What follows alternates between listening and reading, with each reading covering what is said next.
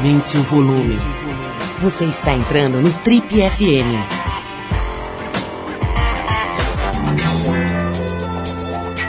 Oi, eu sou o Paulo Lima e a gente começa agora mais uma edição do Trip FM, que é o programa de rádio da revista Trip. Já são mais de 32 anos no rádio brasileiro. Nosso convidado de hoje é um dos maiores ídolos do futebol brasileiro. Ele foi um dos principais jogadores da década de 90 e ainda é uma das figuras mais simpáticas e gostadas do esporte brasileiro. Campeão do mundo com a seleção de 94, dizem que ele começou sua carreira no futebol muito mais por necessidade do que pela vontade. Formado pelo Botafogo de Ribeirão Preto, ele foi contratado pelo São Paulo no fim da década de 80. No tricolor paulista, conquistou alguns dos títulos mais importantes da história desse clube como a Taça Libertadores da América de 92 e de 93 e o Campeonato Mundial de 92. No ano de 93 ele foi contratado pelo Paris Saint-Germain, mais conhecido como atual time do Neymar. No PSG ele liderou a equipe na conquista de títulos nacionais e continental, ganhando assim a idolatria da torcida parisiense. A carreira dele foi finalizada no ano 2000 no São Paulo Futebol Clube, para onde ele havia retornado em 1998. Desde então, ele tem se dedicado a diversas atividades, entre elas a Fundação Gol de Letra, uma entidade que oferece educação para crianças e adolescentes em situação de vulnerabilidade social, e também o Pacto pelo Esporte, que é uma iniciativa de diversas organizações para facilitar e assegurar as parcerias concretas e transparentes entre empresas e associações esportivas. Nossa conversa hoje aqui no Triple FM é com o nosso querido Raí Souza Vieira de Oliveira, nosso querido amigo Raí, que nos dá mais uma vez a honra de participar do nosso singelo programa. Raí, antes de mais nada, super obrigado aí pela tua presença. Olha, nossa última conversa por aqui tinha sido em 2011, cara. A gente estava morrendo de vontade de atualizar o papo. Seja bem-vindo às nossas modernas e, como você pode perceber, ampliadas instalações. É, uma delícia aqui, um prazer sempre estar com, com vocês aqui, você, sua, sua equipe, e um papo sempre, sempre gostoso. O Raí, deixa eu te falar, cara, você é, pode ser a qualquer momento, digamos assim, bisavô, né? Vamos começar por isso. Você está com 52 anos, a sua neta já tem 18, 18 não é isso? 18 e começou a namorar sério agora, né? Quer dizer, está namorando, tem 18 anos, ou seja, a qualquer momento você pode acordar com um telefone e dizer assim... Aí, o seu bisneto está encomendado, cara. Como é que é isso na tua vida, bicho? Você, você cara, parece que você já teve umas quatro vidas, né? É, começou por aí, começou por aí. Eu fui pai muito cedo, precoce, e minha filha foi também é, mãe precoce e acabei sendo avô com 34 anos. E é, eu lembro, com 17 anos, quando minha namorada engravidou naquela época, foi uma, uma loucura. E aí foi aí que eu decidi ser atleta profissional. Mas. Para fugir do pai dela, né? Você começou a ser atleta profissional. Quase, exatamente. Foi um pouco por aí, um pouco por aí. E, mas aí depois da minha segunda filha, mas também eu tive uma neta, né? Que minha, minha filha também foi, foi mãe adolescente, foi complicado, mas a gente já tinha uma estrutura melhor para dar força para ela. Mas aí eu lembro que tem uma história engraçada que a minha segunda filha, a Raíssa, quando estava com 16, 17, a gente já ficou preocupado, né? Como você está falando agora da minha neta. E a gente falou, Raíssa, pô, vem cá, chamamos no quarto, ela já estava com 17 anos. Chamamos no quarto, vamos conversar, né, contar a nossa situação, como foi difícil e tal. E, que, e aí ela falou assim, quando nós tá, começamos a falar, ela falou assim, não, pode ficar pode parar, pode parar, que eu já bati o recorde da família, deixa que eu sei me cuidar. Ela tem 28 anos, anos hoje, não tem filho ainda, está se programando. E a neta acho que está indo nesse caminho também. 18, primeiro, primeiro namorado mais filho, mas tem cabeça no lugar. Aí, falando sobre essa história de, de tempo na sua vida, né? Você está com 52 anos, cara, e está em boa forma. A gente vê, às vezes, atleta né, que para de jogar, seja o que for aí, tênis, futebol, basquete e tal e o corpo do cara dá uma desandada, porque o cara tem a, aquele costume do metabolismo acelerado e tal, e depois que para, eu não sei se é questão de se cuidar, de não se cuidar, mas pa parece que o corpo dá uma, uma coalhada, assim, dá uma estragada, né?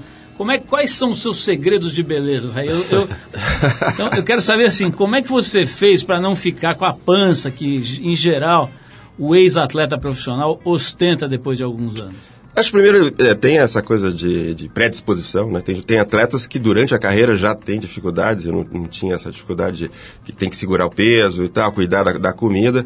Então tem essa, essa predisposição. Mas tem razão, quando para, às vezes o corpo sente, também você está um pouco de saco cheio de, é, de tanto treino, então você acaba relaxando demais. Mas acho que o segredo maior, na verdade, acaba sendo a própria vaidade, né? Eu, eu, eu, eu sempre pesei assim entre 94 e 95 durante a carreira. Quando eu comecei, olha que loucura, né? Que o corpo vai se transformando. Quando eu comecei, tinha é, uns 12 quilos a menos do que isso. Quando eu terminei a carreira, tinha 94, 95. E aí eu sempre fiquei ali perto dos três dígitos. Então eu tirei aquilo como. Aí quando passa dos três dígitos, eu falo, opa. Mas, que... mas altura, eu mantenho, mas eu mantenho. também, né? Qual que é a tua altura? 1,90, 1,90. Mas eu tenho, procuro manter uns, umas três vezes, pelo menos em média, por, por semana de atividade física. E tem uma coisa que me ajuda bastante, que é o seguinte, a minha, minha namorada, a, a Vivi sempre diz, né, só, só, ela não gosta de muito de... Ela faz, mas não tem aquele prazer de fazer atividade física.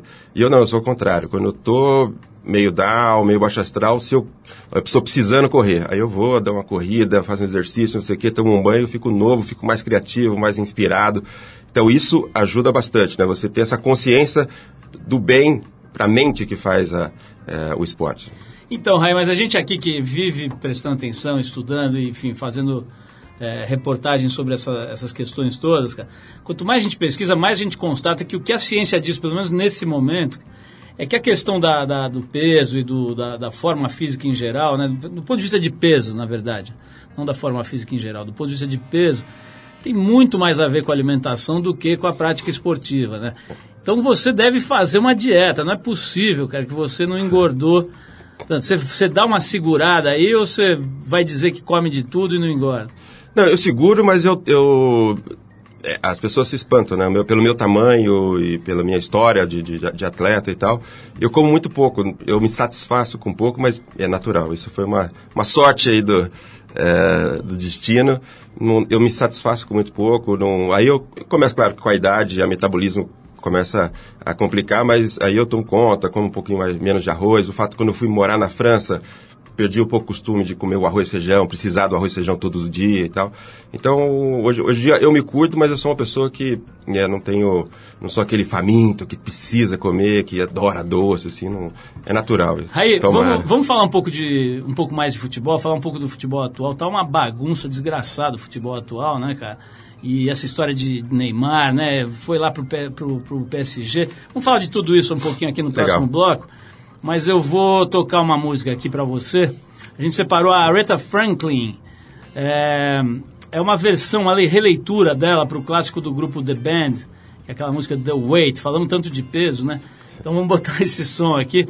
Essa versão ela lançou no disco These Girls in... Como é que é? These Girls in Love With You. É, em 69 ela gravou esse disco. Vamos ver esse som aqui.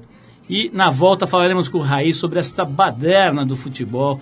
Quero saber se tem técnico bom, se tem técnico, só tem técnico ruim aqui no Brasil. Vamos falar de tudo isso hoje com o nosso querido Raí, convidado de honra do Trip FM desta feita. Vamos lá.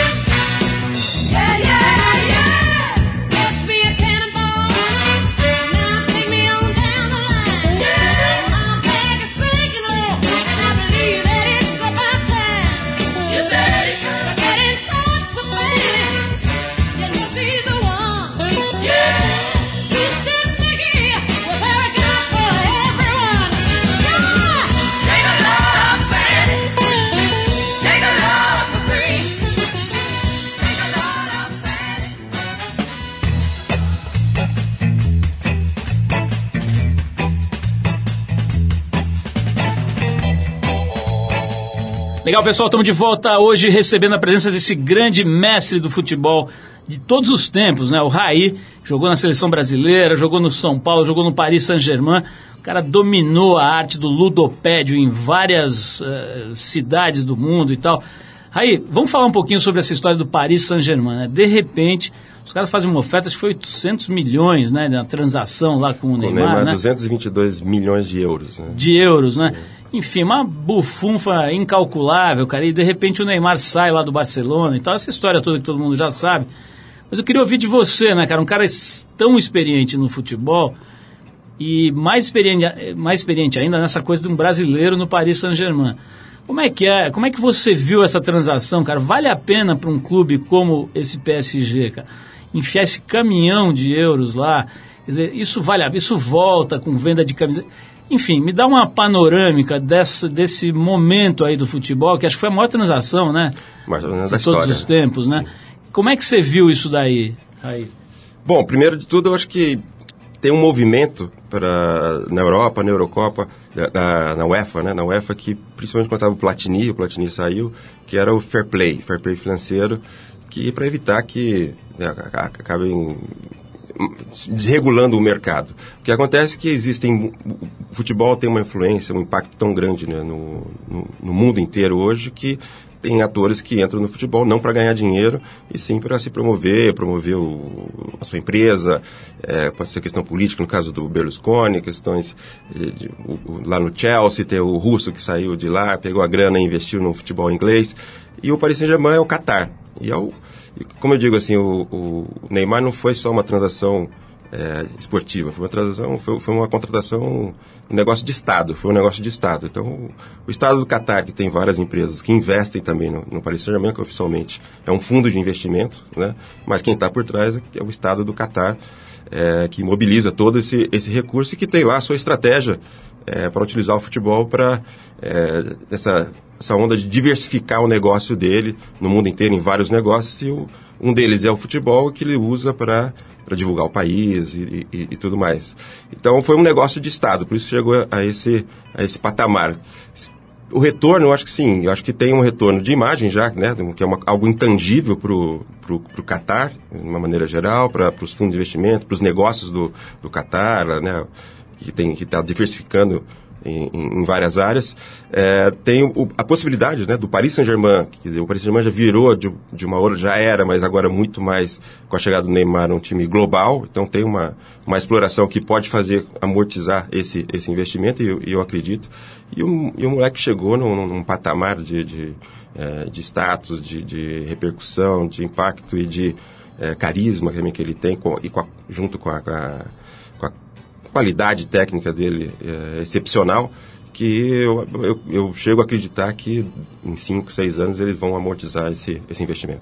Aí é, é- é fato que você, sei lá, o auge da tua carreira deve ter sido aqui uns 25 anos atrás, mais ou menos, é isso? É, eu parei você em parou 2000, há 17 anos, né? Parei há 17 anos, Então, isso. sei lá, 20 e poucos anos você estava lá no, Isso. no auge da tua carreira. Então é outra época, né? Claro, é, o mundo mudou pra caramba aí nesses últimos 20 anos e tal. Mas, pô, é futebol, é um brasileiro, moleque bom, de bola, chegando lá em Paris e tal. Agora o Neymar chega, cara, é, com uma quantidade de dinheiro, de atenção, de mídia muito diferente, né? Dá para um moleque desse, cara, não enlouquecer? É possível esse moleque não enlouquecer com tanto talento, com tanto dinheiro, com tanto parça, com tanto nego olhando, imprensa e tal. O cara dá um, um passo, vai até o boteco da esquina, tem 52 caras filmando. Dá para o cara desse não ficar louco? É muito difícil, né? Eu acho que o que ajuda muito, e aí entra o grande desafio do Paris Saint-Germain. Quer dizer, teve- o Paris Saint-Germain já, já era um time grande, mas com menos tradição que um, que um, um Milan, com, que um Barcelona, o Real Madrid, é, que tem toda uma, uma história. Então, o, o Paris Saint-Germain, por ser mais jovem, ele não tem ainda é, essa, essa história, essa tradição, e até para poder dar mais segurança. Quer dizer, daqui, o Paris Saint-Germain chega a concorrer com o Neymar. Quem é maior, Paris Saint-Germain ou o Neymar? E aí sim dá para pirar. Agora, por exemplo, o Neymar chegou no Barcelona, respeitando o Messi, que já tinha uma história, respeitando a história do, do, do Barcelona, que já foi campeão da, da, Liga dos Campeões várias vezes. Então ele tem que se enquadrar ali, tem uma tradição, uma cultura que ele tem que se encaixar. Senão toma um gancho, acaba não ficando e vai pegar mal para ele se, se ele sair porque foi mandado embora e tal. O Romário chegou no, no, no auge e, e, o Romário, não, desculpe, Ronaldinho, em 2006 foi campeão é, da, da, Liga dos Campeões um ano antes e no outro dia seguinte foi mandado embora. E era o melhor jogador do mundo. Então o Barcelona tem essa, esse peso. Agora, ficar, então ficar louco, respondendo a sua pergunta, ficar louco no Barcelona é muito mais difícil. Porque você tem um enquadramento, você tem uma responsabilidade, você está carregando ali uma tradição da Catalunha. E, agora, chegar no Paris Saint-Germain, o Paris Saint-Germain nasceu em 1970. E o, o projeto Qatar está há quatro anos. Então tem um desafio de, estrutural ali que eles vão ter que resolver para não deixar o moleque pirar e pirando vai acabar, é, acabar respingando na, na, performance dele dentro de campo também. Né? Aí, acho que é, é uma pergunta que talvez seja meio estúpida, porque você comparar épocas é impossível e tal, mas, é. por outro lado, cara, o futebol, enfim, tem uma coisa técnica. Você estava me falando outro dia, a gente estava batendo papo, você falou assim, cara, não não aprende em escolinha de futebol, né? O moleque fica lá, mas não aprende, né? Pode melhorar um pouquinho e tal, mas não, não é um negócio que aprende assim, né? É, e o Neymar, evidentemente, tem aquela coisa que o americano chama de gift, né? Um presente de Deus. Lá o cara, o moleque, é, tem aqueles filminhos, né? Que toda hora aparece, aquele vídeo dele jogando futsal e dando chapéu em 10 negros. É assim, é, da sua época, cara, você compara o talento e a técnica do Neymar com algum jogador da sua época? É equivalente? É possível fazer essa comparação? É difícil. Da minha época, talvez sim. Quer dizer, mais para trás, talvez seja um pouco mais, é, mais difícil. Né? vou dar, só por curiosidade, vou falar um pouco também a questão da, da grana, as pessoas gostam de saber. Dez anos depois que eu parei, agora já faz 17, dez anos depois que eu parei, o que os jogadores do meu nível o que eles ganharam em um ano é o que eu ganhei na carreira inteira. Né? Imagina agora. Então, e, tem... e, eu não posso reclamar, porque eu ganhava muito bem.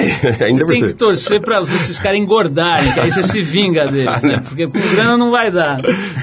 Não, é, mas é, é, é, incrível, né? Porque o futebol é esse fenômeno, né? Que vai crescendo, crescendo, que você acha, não, chegou no topo e continua crescendo.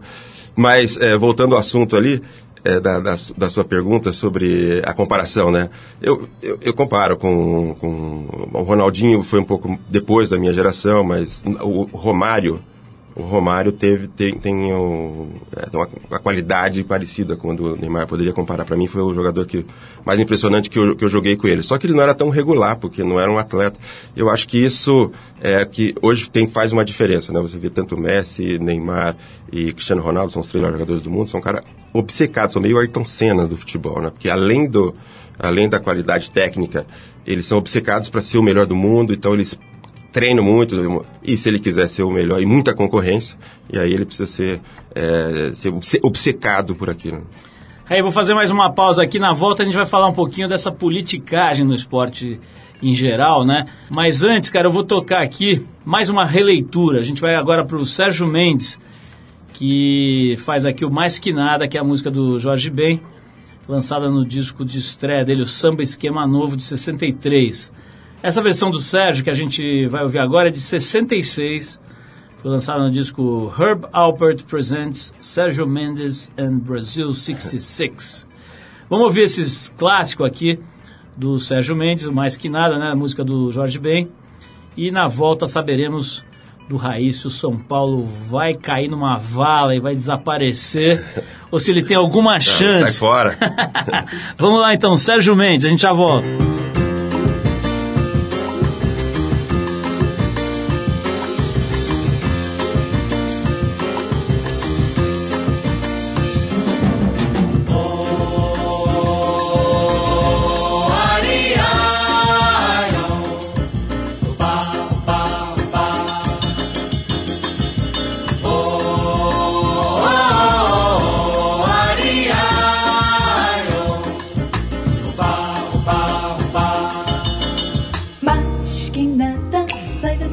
noite que eu quero passar.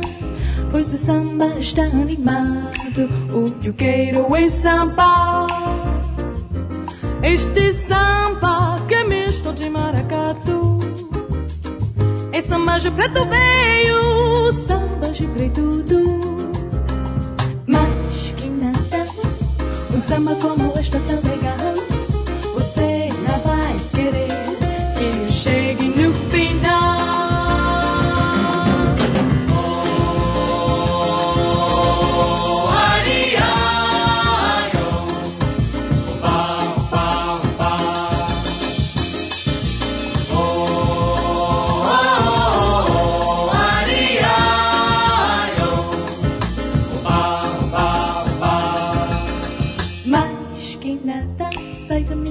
Que eu quero passar. Pois o samba está animado. O que eu quero é samba. Este samba que é misto de maracatu. É samba de preto veio, samba de preto. Mas que nada, um samba como este é tão legal. Você não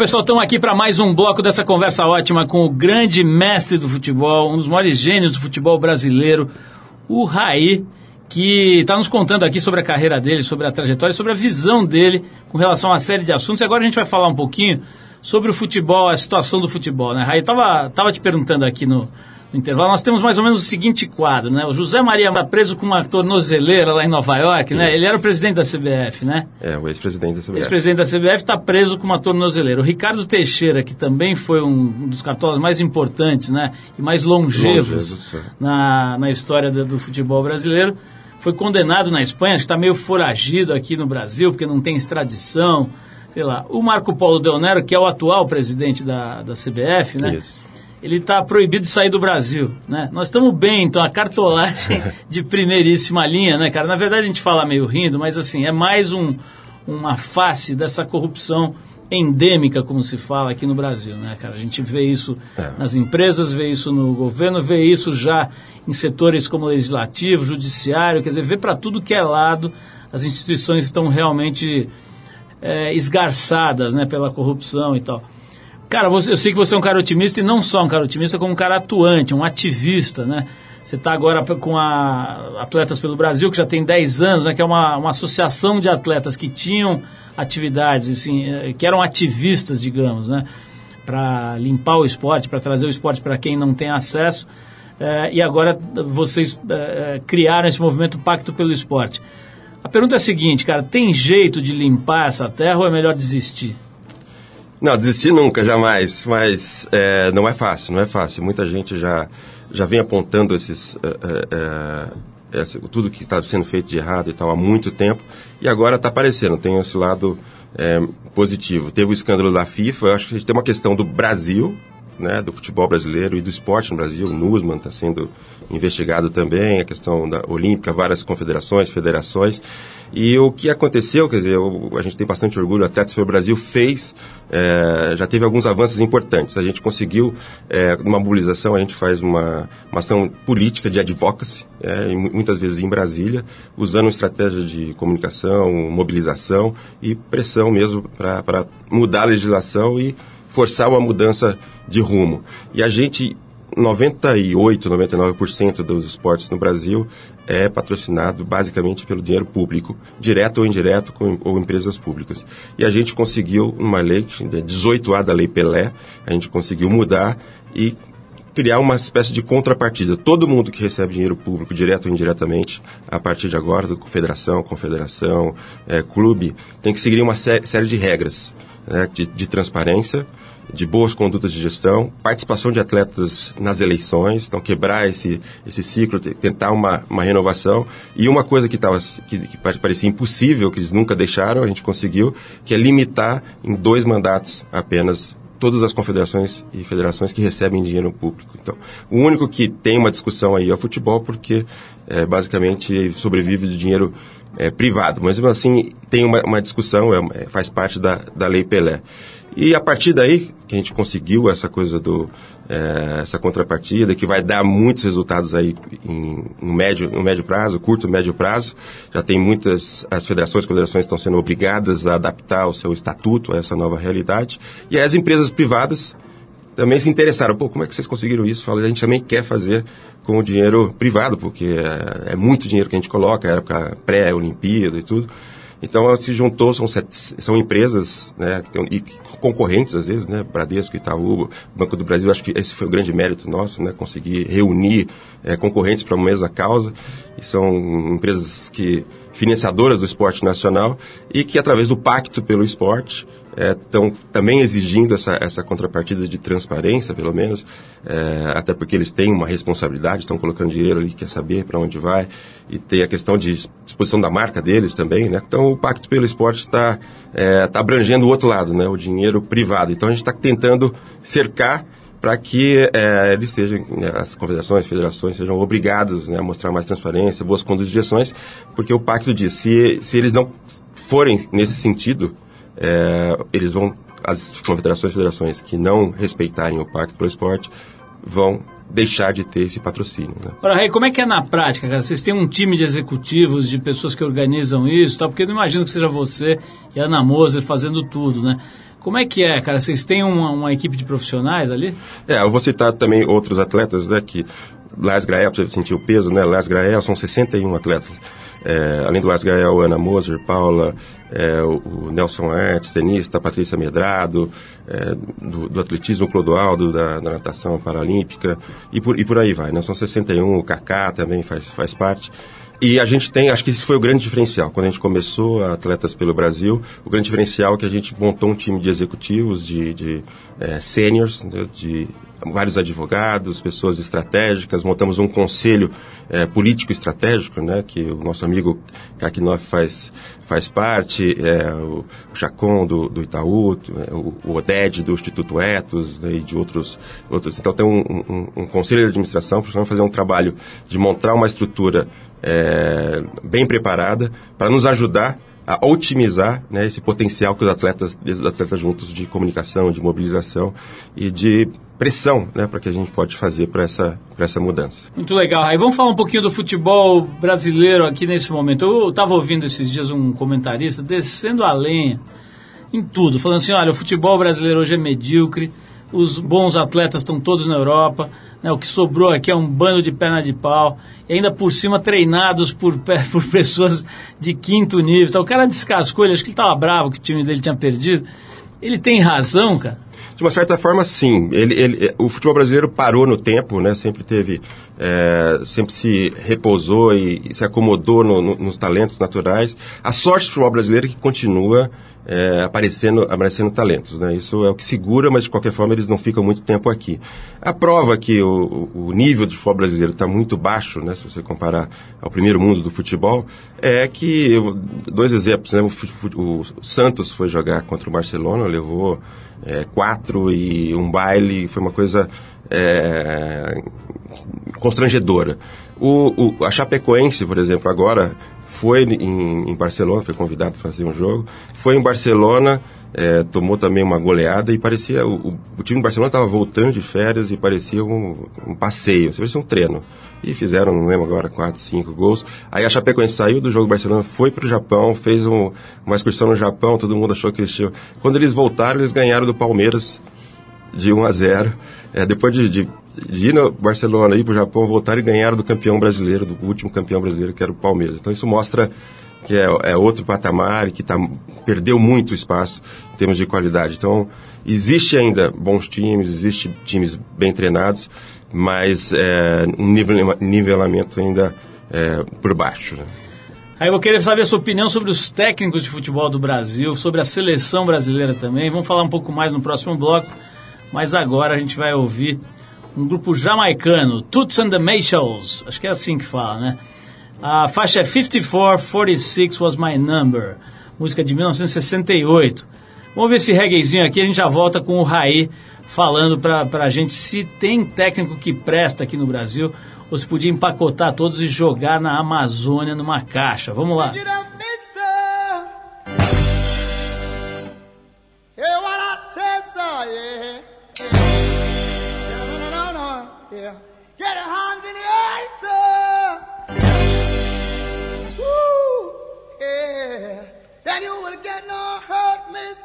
No hurt, mister. No, no, no.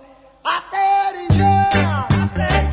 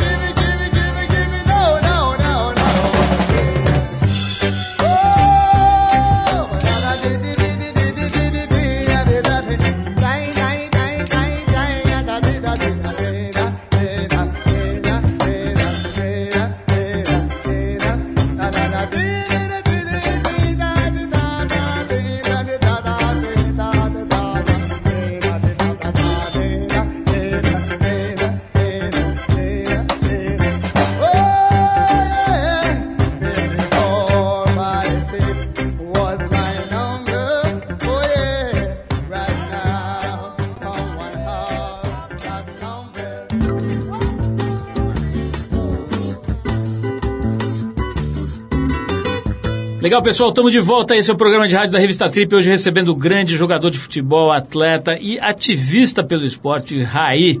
É, se você perdeu a primeira parte da entrevista, os primeiros blocos, né? Vai lá no trip.com.br que você resgata essa e centenas de outras entrevistas que a gente tem lá disponíveis.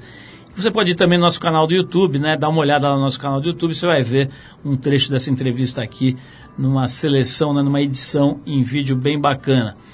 Aí, é, você está agora, cara, tentando salvar o São Paulo Futebol Clube, que está numa situação complicadíssima, né? Assim, correndo risco de ser rebaixado. Aquela coisa que vários clubes importantes já passaram, né? Às vezes até bom, o clube toma uma chacoalhada, tá, mas a torcida não quer, fica todo mundo desesperado. E é um time super importante, enfim. Aliás, o time do meu pai aqui, que está completando nesse momento 88 anos. O que, que você está fazendo lá? Eu sei que você está participando de, uma, de umas reuniões, de, uma, de um conselho e tal. Isso. Cara, é politicagem pra caramba, é um monte de gente dando palpite. Como é que é a situação hoje do São Paulo? É, eu nunca quis me meter. Eu, em- logo que eu parei, dois anos depois que eu parei, eu fui até chamado, fiquei três meses ali, vi que não era o, não era o meu lugar, até por isso, politicagem, e, e vi que a minha proposta ali não ia ter muito espaço.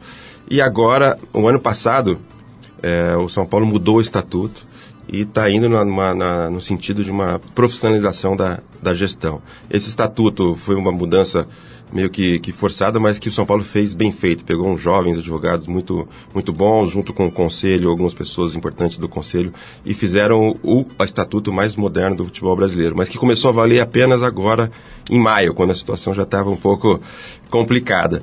E esse estatuto novo criou é, um conselho de administração, que eu faço parte, eu sou um dos membros, são nove membros. Então, o conselho de administração tem a, a função de fiscalizar, aprovar é, a contratação do diretor. Todos os diretores, que, que não era o caso né, antes do estatuto, tem que ser trabalhar full time, tem que ser reconhecido na, na área que atua. Claro que tem uma fase de transição, mas está indo nesse caminho. E tem um, um estudo, o, o, o estatuto prevê um estudo da separação do, do futebol é, e tudo que junto com o futebol do restante do clube, né? Claro que o clube seria um, um sócio desse, um principal, um principal acionista desse, dessa empresa e mas que estaria teria que seguir as regras de mercado, né, o profissionalismo, regras eh, mais estritas de, de, de- de gestão e profissionalização. Então isso é, é mais um, um fruto que pode sair aí para os próximos anos, que pode dar um salto e que pode vir- ser um exemplo, né, se der certo, um exemplo para o resto do futebol brasileiro. Então estou acreditando muito nesse é, nesse projeto. Então, o Conselho de Administração começou a, a- esse nova, nova mandato começou no mês de maio e estamos aí em quatro meses ainda, mas já, tá- já dá para ver que existe uma, uma diferença. Diretores é, profissionais, né, trabalhando é, o, o tempo todo, é, sendo exigidos, tendo, tendo que ter é, metas, esse estudo.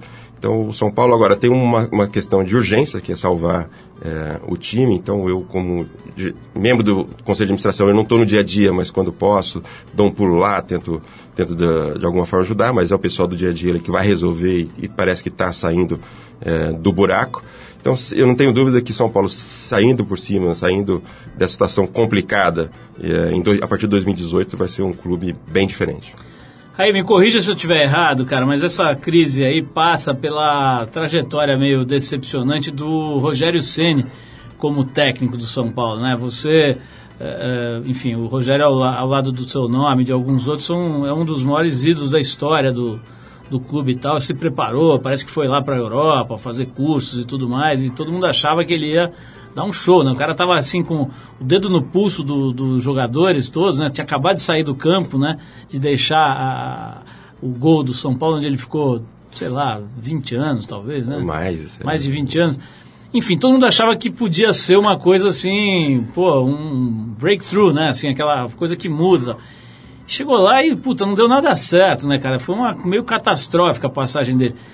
É tão difícil assim ser técnico, cara. Os nossos técnicos. E aí, voltando àquele comentarista que eu mencionei, os nossos técnicos estão é, tão ruins quanto o nível médio dos nossos, dos nossos times hoje? É, eu tava falando é, no outro bloco, né, da, do que o Brasil parou no tempo. Então, teve pouco investimento no, na formação de, de treinadores. Temos grandes treinadores, isso é verdade, mas você, por exemplo, se você pegar é, na média a, ba, a treinadores de base, treinador de juvenil, de júnior, do profissional, a média ainda do nível é, é, é muito baixo. Uma coisa boa que teve foi que é, depois, durante a Copa, depois da derrota para a Alemanha de 7 a 1 é, veio muito esse assunto, se falou muito e os treinadores brasileiros começaram a se reciclar e melhoraram, melhoraram. Tem um, um buraco aí que não, os jovens que tinham, tinham potencial não emplacaram. Teve muitos que não emplacaram e que agora, que estão um pouco mais experientes, estão começando a fazer bons trabalhos. Então, eu acho que essa, essa paulada que o Brasil tomou na Copa, é, todo mundo percebeu que também tem uma questão de formação, de formação não só dos atletas, mas formação também dos treinadores. Então, está tá tendo um movimento é, de se preparar melhor, a própria CBF de ter um, um curso que não, que não existe, um curso de alto nível para quem quer ser treinador. Então, isso são, são fases que ainda vai, pra, vai demorar um pouquinho. A gente tem, tem bons treinadores, acho que não concordo com aquele, aquela pessoa que falou que não tinha, que pode juntar todo mundo e tal. Temos bons treinadores e, e treinadores que, que se reciclaram. É, alguns se reciclaram e estão mostrando. O Tite é, uma, é, é um exemplo, entre, entre, entre outros, né, o ícone que está na seleção. O Rogério entrou no momento, é, eu não tenho dúvida, o Rogério vai ser um grande treinador e vai, vai aprender muita coisa, obviamente, mas tem capacidade para ser um tre- treinador e acredito que vai ser. E chegou num momento aí conturbado ainda do, do, do São Paulo. E o que aconteceu, eu acho que, o que a situação que São Paulo está hoje, acho que não é, tenho certeza, não é, não tem nada a ver com, com o Rogério. O time já vem mal há quase uma, uma década, né? E tem que ficou para trás com relação a outros, sempre foi um time pioneiro. Então o Rogério entrou num momento de grande risco e grande risco para ele porque era o começo de carreira e grande risco porque o São Paulo também é, não está no seu melhor momento em termos de, de estrutura, de organização. Aí, pra gente encerrar aqui, eu queria saber uma coisa. Você tem várias, várias atividades, a gente falou de algumas aqui, a Gol de Letra, né? Tem 20 anos a Fundação Gol de Letra, né? Ajudando a molecada de periferia a se inserir através do esporte na sociedade, não é isso? Isso. Trabalho muito legal junto com o Leonardo, né? Vocês estão juntos há dois, duas décadas, né? É, o Leonardo agora está morando na Itália, está um pouco mais afastado, mas sempre que precisa, é, ele ajuda, né? E tem uma equipe hoje de mais de 100 pessoas, né? Então, cresceu muito mais do que, muito maior do É que a gente. muito bacana né? essa, esse, esse projeto aí, Gol de Letra. É, você faz, você tem outros negócios, você tem representa empresas, né? É, é, como figura pública, né? E, e ligação com empresas da França, mil negócios e atividades.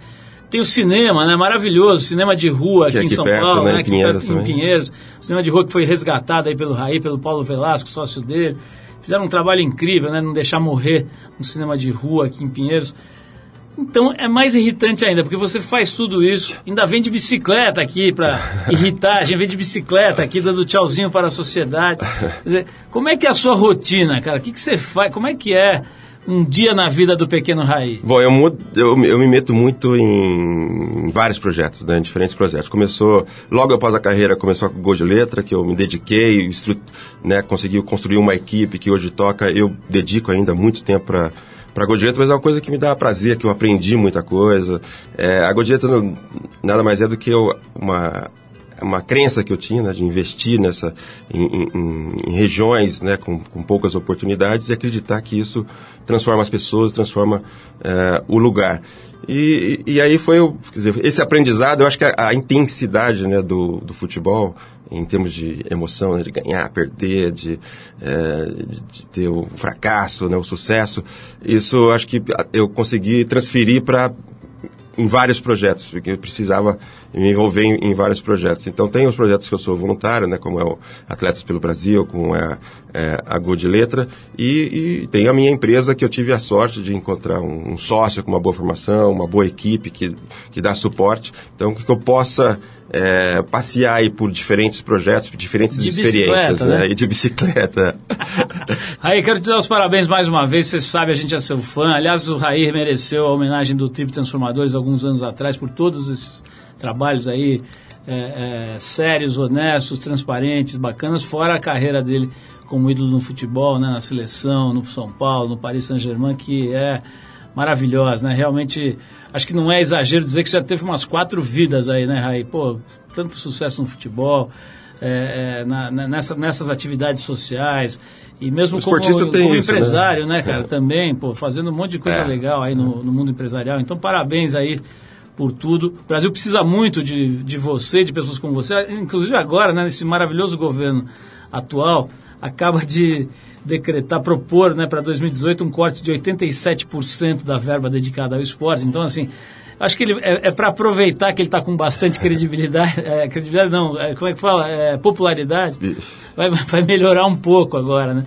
Enfim, então é um, um ambiente bastante eh, frustrante, né? Vamos dizer assim, aqui no Brasil hoje. Então é importante que pessoas como você não se abatam aí, continuam, eh, continuem fazendo um trabalho talvez mais dedicado, sério e tal, porque eu também acho, acho que se a gente continuar empurrando a Kombi, ela pega, É. né? Então vamos, vamos nessa. Aí, brigadíssimo aí mais uma vez pela tua participação aqui no programa. A gente vai encerrar o papo com o Raí, com o músico norte-americano Andrew Bird, André Passarinho, e a faixa Roma Fade, que é do disco Are You Serious? Foi lançado no ano passado agora. Aí, de novo, brigadão. Valeu. E vamos ouvir esse André Passarinho aqui. Andrew Bird, vamos lá.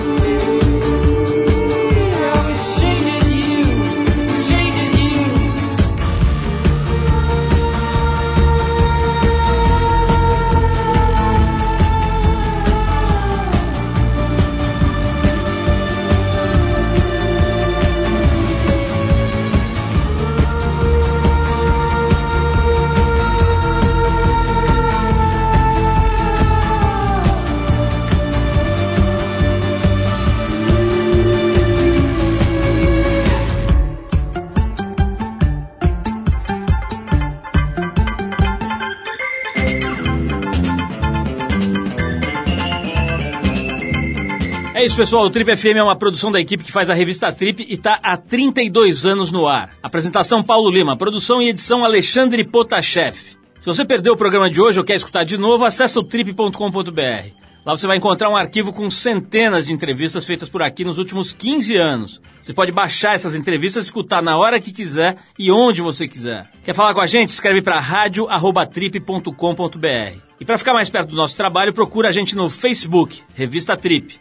E na semana que vem a gente volta nesse mesmo horário com mais um Trip FM. Abração, até a próxima.